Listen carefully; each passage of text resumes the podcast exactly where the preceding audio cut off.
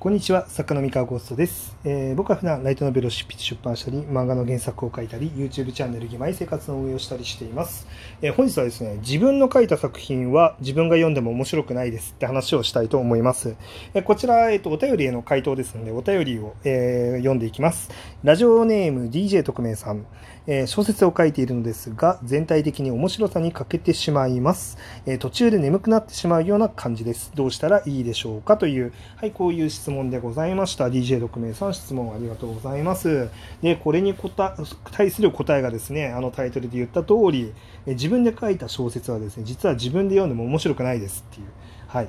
あの、こういう答えになります。えっとですね、まどのタイミングで面白くなさを感じるかちょっとわかんないんですけどね、この DJ 特命さんが。わかんないんですけれども、もし自分で読み返した時に面白くないって感じてるんだとしたら、それは当たり前ですね。でこれなんでかっていうと、えっと、自分で書いた文章が一あの書いた文章って自分が考えた物語をアウトプットしてるじゃないですか。えっと、この時点でですね自分の書いた物語に触れる機会が2回あるんですよ。頭の中で1回、えっと、小説で書いて2回もう2回見てるんですね。で、本文を読む時って3回目なんですよ。もう。で3回読んだら飽きます、人は。あの、なので、えっと、初見の面白さっていうのは絶対にないんですね。だから自分の書いた作品って基本的には面白くないんです。読むと。でも自分の書いた作品面白いって感覚になることは可能でそれは、あの、私、私、僕、うん、ちょっと一人称ぶれましたけど、僕なんかですね、あの、自分で書いた作品面白って思ってるんですが、実はこれ読んで面白いって思ってないんですね、実は。うん。書いてて、書いた瞬間にもちろん文章は読んでて、あ、今面白い文章書いてるって思うし、えー、っと、頭の中で物語考えてる時に、今めちゃめちゃ面白いものを考えたなって思うし、なんですけど例えばですねその、えー、っと小説ってあのゲラ著者考っていうあの作業があるんですけれども、え、っとまあ、自分の文章を何回も読んであの誤字脱字見つけたりとか、まあ、そういうのをしなきゃいけないターン仕事のねあのターンがあるんですけどその段階では僕は全く面白さ感じてないんですよ。もう本当にあの間違いを探すことだけに集中してる感じ。うんまあ、用をかけてるなって自分で自画自画算しながらあのチェックすることはあるんですけどめっちゃ面白いってそのターンその段階でなるかっていうとあんまりならないですね。これは何でかっていうともうその時点で飽きている。うん、あの面白さをもう味わい尽くしてる。あのなんで、まあ、その初見の面白さとかそのインパクトの部分とかこの辺はもうそぎ落とされちゃってるんですよね。まあたまにですね、それでも僕は自分の著者構成を後から読み直して、いや、ここ本当面白いなってもう一回思うこともあります。それはあります。だけど、全体で思うか、そのストーリーとかで思うかっていうと、そんなことはなくて、僕が大体3回、4回読んでも5回読んでもここ面白いなって思うのはどういう場所かっていうと細かい文章表現。えっといやここの表現天才やろ自分みたいな感じで思ったりとかあのここなんかいやこの表現よく出てきたなこの時どんな頭で書いたんだこれみたいな感じで自分で思ったりとかね。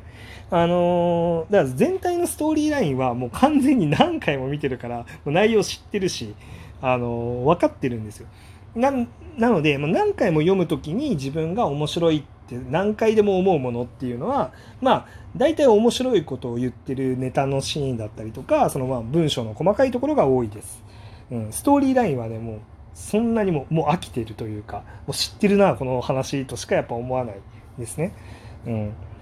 まあ、ストーリーの中でもねあのすごいここの演出グッとくるよねっていう演出ができてる場所をもう一回読んだ時にやっぱ何度見てもここはグッとくるなみたいな時はもちろんあるんですけどでもやっぱりそこは部分部分の場所なんですよね。で、なので、この DJ 特命さん、多分自分が書いた小説をもう一回読み直したりとかして、それで、まあなんかあんま面白くないなって思ってると思うんですけど、あの、それはね、当然で、もしそれを感じてるんだったら、まあ、全体の面白さ、その質問の中にね、全体的に面白さがに欠けてるっていうふうに書いてるんですけど全体に問題があるというよりかは多分部分部分で面白いものっていうのを入れることができてないんだと思うんですよ。で、えっと、全体の面白さっていうのはですね、もうね、思いついた時と書いた時で、自分自身はもう味わい尽くしてしまっていて、初見の気持ちではもう絶対読めないから、全体のストーリーラインとか全体の構成の面白さっていうのは自分では感じらんないんですよ、もう書き終わっちゃったら。で、あの、後で自分で読んでも面白い部分はどっちかっていうと細かいところの方が多いからもし自分が読んで面白さが足りないなって感じるんだったら細かいところに面白さをあの入れていくっていう方がいいですね。もう何度読んでもこのキャラクターのセリフ面白いこと言ってるなって感じるとかあのここの文章表現面白いなって感じる場所を作るとかあのそっちの方がいいと思います。だから多分できてないのは全体じゃなくて部分の方。かなっていうふにま思います。もちろんね、この短いあの質問の中だけで、え、この方の抱えてる問題全てを理解できるとは僕は思いませんので、もし的外れなことを言ってたら、本当ごめんなさい。それはちょっとごめんなさいって感じなんですけど、まあちょっと少ない僕の経験から、あの無理やり引っ張り出して、えー、質問者さんの状況がこうかなってちょっと想像すると、まあそういうことなんじゃないかなっていう、まあこれは予想で話してるだけですね。なので、まあ、途中で眠くなってしまうとかもそうなんですけど、まあ、多分適切に面白い場所をあの眠くなりそうなタイミングでしっかり眠くなりそうなタイミングよりもちょっと前にあの目が覚めるような面白い文章とか面白いものっていうのを適宜あのよいしょよいしょって入れることができたらですねまあそんなに眠い作品にならないで済むのかなってまあ、僕なんかは思います。ただもちろんね、一方で自分自身が眠くなることが本当に悪いのかって問題もあってですね、まあ、別にそれはそれでいいんじゃないのとも思わなくもないんですけどね。うん。もうしょうがないから。もう自分は初見の気持ちでは絶対読めないから、初見のインパクトは絶対与えらんないんですよ。自分自身に対しては。うん。まあ、一応ですね、自分自身に対して初見のインパクトを与える方法もなくはない。えっと、1ヶ月寝かせるっていう方法ですね。自分の中であのその作品がどんな作品だったかっていうのが記憶からなくなるまであの寝かせる。寝かせた上で読んでみる。で寝かせた上でお話の内容も忘れてるしもうもうすでに読んだよっていう感覚にはもうならないにもかかわらずもう一回その寝かせて読んで全然面白くないなこれってなったら結構やばいかもしれない。もしかしたらね。でも、あんまりこれ建設的だとは僕は思わなくて、あの、それやるぐらいだったら、もう読み返さないで、もう全部面白いって思うまんま書き切っちゃって、最後まで。読み返すと何回も読んじゃって、まあもう飽きるってなっちゃうから、もう読み返さないでもう最後まで書き切っちゃって、あの、面白いか面白くないか読んだ人に全部委ねる。自分で判断しない。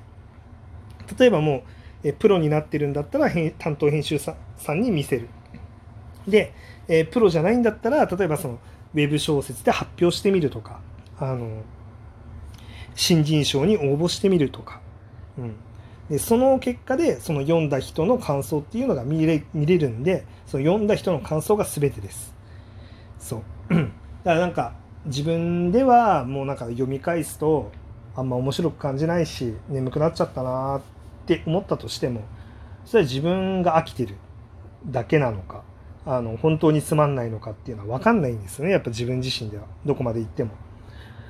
でなのでその人に見せた時の反応が、まあ、全てですね。うん、だからもう自分で面白さを判断しようと考えすぎないであの書く時に面白さを全ては出したっていう状態にしちゃってそしたらあとはもう読んだ人に委ねる。うんで読んでもらった時の感想が全てそう思ってまあやるのがいいんじゃないかなっていうふうに思ってます、まあ、これがまあまあ、どうしたらいいのでしょうかって、まあ、質問にあったので、まあ、こんな感じですかね、答えは。うん。あのー、まあね、参考になったならいいですけど、まあ、あんま参考にならなかったら、本当ごめんなさいって感じなんですけどね。というわけで、えー、と本日はこんなところにしましょうか。えー、こんな感じでですね、僕は普段、えーと、お便りだったり、まあ、質問に、まあ、答える放送をしたりとかですね、普段の自分の考え方だったり、まあ、何考えてものを作ってますとか、あの自分が気づいた最新の面白い話だったりとかね、あのそういう話を適当につらつらと、まあ、収録放送で話してますので、まあ、よろしかったら他の放送も聞いてみてください。ちょっとね今日短めなんですけどあの12分尺ちょっと使えるあの内容 あの使える内容分のボリュームでちょっと語れなくて本当申し訳ないんですけど。はい、えー、今日の話は以上でございます。それでは。